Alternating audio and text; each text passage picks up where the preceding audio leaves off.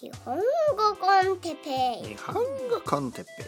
子供も言ってます。日本語コンテッペイの時間です。皆さん元気ですか？今日村上春樹を読む。続き。何回目 ?3 回目ですかね？はい皆さん。元気ですか？僕は元気ですよ。今日も、えー戻ってまいりました。この村上春樹ワールド。まあ多分今僕はですねあのポッドキャスト、まあ、たくさんのポッドキャストが世界中日本中にありますけどポッドキャストの中で一番村上春樹を推している、ね、推しメン村上春樹ですね、えー僕が今推してるメンバーは村上春樹。村上春樹48まあ多分48ぐらいになるかもしれない。今ナンバー3ですけどね。えーエピソード48ぐらい。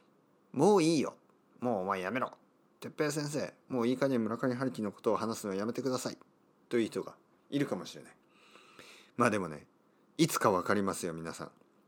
皆さんも日本語の勉強を続けるとですね必ず必ず通らなければいけないこの名前村上春樹。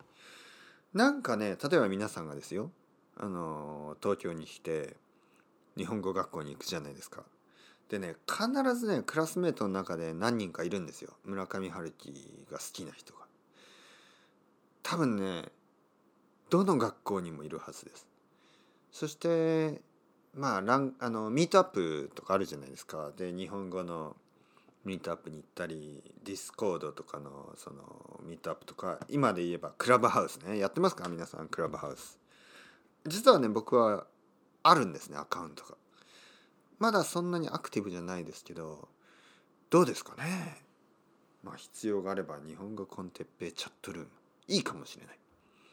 まあとにかくそういうところでも多分村上春樹の話をしてる人はいると思いますよ。というわけで日本が誇るこのよまあ良くも悪くもとは言いたくない。あのけどまあいろいろな意味であのファンもアンチもいる。素晴らしい、ね、ファンもアンチもというのはファンの人もいるしファンじゃない人もいる。いつも村上春樹はちょっと好きじゃない。という人が必ずいる。まあそれも含めてやっぱりなんかあのプレゼンスがあるということですからね。まああえて今日も村上春樹について話していきたいと思います。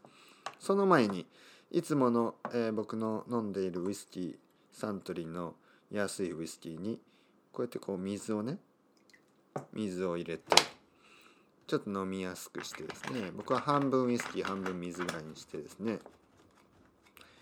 飲む。うん。よし。エナジーチャージ。よし。エナジーがチャージされた。ねえ。えー私のガソリン。入りました。このガソリンは地球に優しい。体に悪い。うん。美味しい美味しい。今日もじゃあ話していくぜ。お前たち行くぞ村上春樹。ウィキペディアを読む第第3回始まります。はい、えー今日はですね、えー前回生い立ち読んで今日は、えー、とこの、まあ、もう少しスクロール下げてですね、えージャズ喫茶を開業、ね、村上春樹さんがあのアルバイトをしましたねジャズ喫茶で。大学生の時に大学にはほとんど行かず新宿でレコード屋のアルバイトをしながら歌舞伎町のジャズ喫茶に行ってまあ楽しんでたんですけどまあ水道橋にあったジャズ喫茶でアルバイトそっちでもアルバイト始めて。そしてまあだからレコード屋でアルバイトをしながらまあジャズ喫茶でアルバイトも始めたみたいなそれかレコード屋のアルバイト辞めたんですかね。まあまあまあ。そして、えージャズ喫茶を開業。開業というのはオープン。自分でオーナーになるということです、えー1971年10月高橋洋子さん、えーと学生結婚。まあ奥さんですよね。今もまだ奥さんですよね。奥さんと学生結婚。学生結婚というのはまああの大学生の時に結婚することです。高校生は多分ほとんどないと思いますけど大学生の時に結婚する人たちがまあまあ少ないですけどいます。少ないですよ。今はほとんどないんじゃないかな。僕は大学生の時に結婚なんて全く考えなかったですね。実は僕は本当に30歳ぐらいまで結婚について考えなかったんですけど30歳で結婚してしまいました。まあ僕の奥さんは外国人ですからね。ちょっと結婚しないと日本に一緒に入れなかったしね。まあいろいろ理由はあったんですけど全然結婚について考えなかったですね。大学生の時は。僕は大学生の時はまあちょっとそんな大きいコミットメントはちょっと考えられなかった。まあまあまあ村上さんは素晴らしい。結婚しました。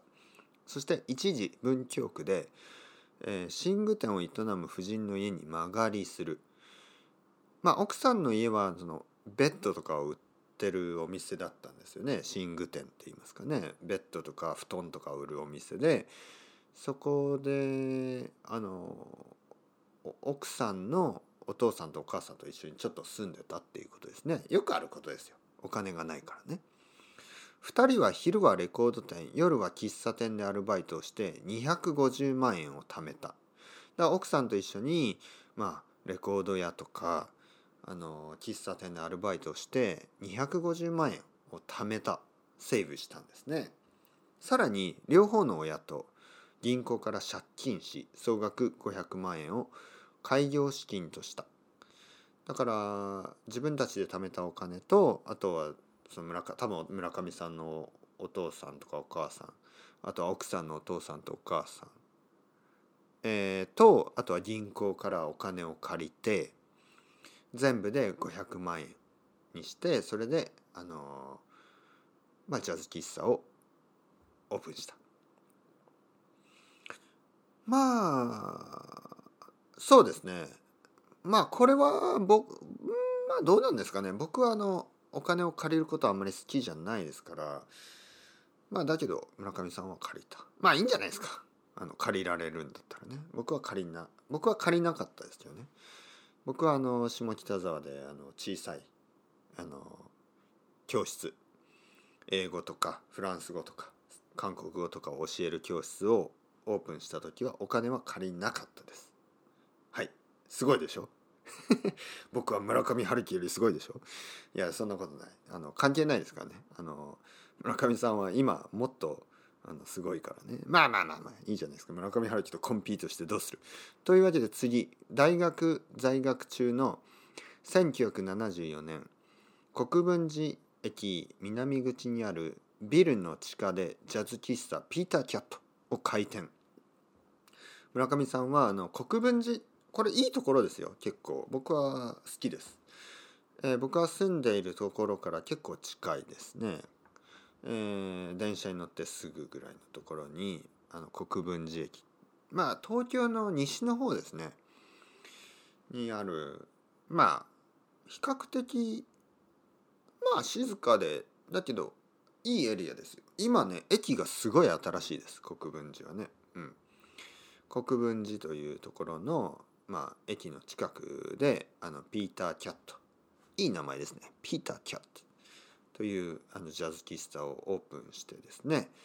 であの店名はその店の名前は以前飼っていた猫の名前から取られた。だから多分その村上さんの猫ですね。ピーターという猫を飼ってたんですよね多分。そしてそのまあ多分その死んだのかな。まあ彼のそのね犬のね名前あ犬 猫って言ってるの。犬って言っちゃいましたね。猫の名前ピーター、ね、その名前を取ってピーターキャット。なかなかいいですね。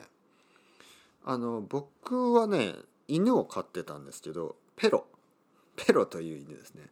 ペロペロペロペロ。ってこうなんか舌を舌でこうペロペロペロペロっていつもやってたんでペロにしたんですけど実はペロっていうのはねスペイン語で犬。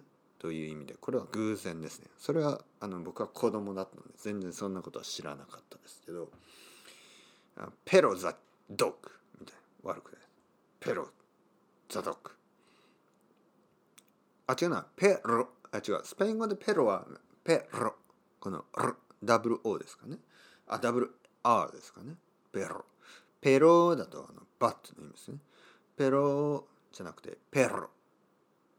うまくできないな。最近スペイン語あんま話してないんですよね。まあまあまあまあ。で、えー夜はジャズバーとなり週末は生演奏を行った。ピーター・キャット。そして1975年。7年間在学した早稲田大学を卒業。7年間で早稲田大学を卒業します。村上さん。卒業卒業論文。これはシーシスとかでいいの？あのエッセイみたいなあるでしょ？あの卒業その大学の最後に書くエッセイみたいなありますよね。シーシスでいいの？アメリカ文学における旅の系譜。まあアメリカンニューシネマ。え例えばイージーライダーを論じた、ね、あのイージーライダーですよ。ね、皆さん好きですか？イージーライダー。イージーライダーあのピーター・フォンダとデニス・ホッパーですよね。アメリカンシネマ。あのーなかなか僕は好きですけどね。あのでもちょっといろいろあれですよね。なんか「Born to be one」とかでしょ「ででででででででででででででれれれれれででででででえー、そしまあとにかく村上さんはイージーライダーについて書いたんです。なかなかいい面白いですね、えーそして先生の名前と1977年ビルの持ち主から構築を理由に立ち退くように言われピーター・キャットを千駄ヶ谷に移す。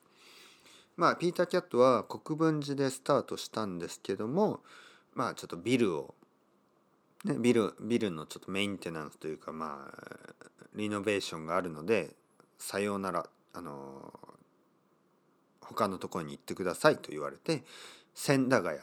千駄ヶ谷にピーター・キャットを移す、ね、千駄ヶ谷に引っ越します。ジャズバーを。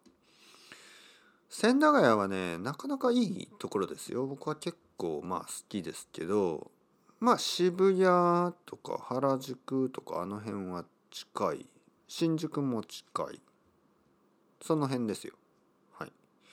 千駄ヶ谷。で千駄ヶ谷に移してえー、1978年4月1日明治神宮球場でプロ野球関す、えープロ野球開幕式プロ野球ですねベースボール。ヤクルト対広島。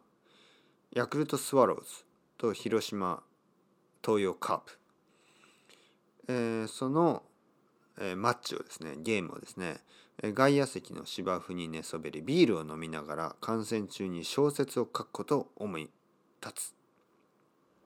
これ有名な話ですね。村上さんはあのあるベースボールのゲームベースボールのその試合を見ていて小説を書こう。とあのまあインスピレーションというかよ俺は小説が書ける。僕は小説を書書こう。というふうに思ったんです。それは1回裏。早いですね。ファースト。何？ファーストラウンドっていうの？1回裏。ヤクルトの先頭打者のデイブ・ヒルトンが左中間に二塁打を打った瞬間のことだって。カーン！デイブ・ヒルトンさんがヒットを打った時によし！僕は小説を書こうと思った。それからはジャズ喫茶を経営する傍ら、ね、ジャズ喫茶を経営しながら毎晩キッチンテーブルで書き続けた村上さんはジャズ喫茶でねこうまあもちろんオーナーそしてバーテンダーとして働きながら、えー多分朝ですよね多分朝お客さんが帰ってあのーまあその後ずっと書いてた。ねあの多分本当に朝あのバーのカウンターで小説を書いたということ。うん、というわけで今日もこの辺で終わろうと思います。あのこれ読みながらですねウィキペディアの村上春樹のページを読むとあのなかなかいい勉強になりますからね。あのちょっと皆さんチェックしてみてください。次回デビューやっとデビューですね。え話したいと思います。それではまた皆さんチャオチャオアストレゴ。またねまたね。またね。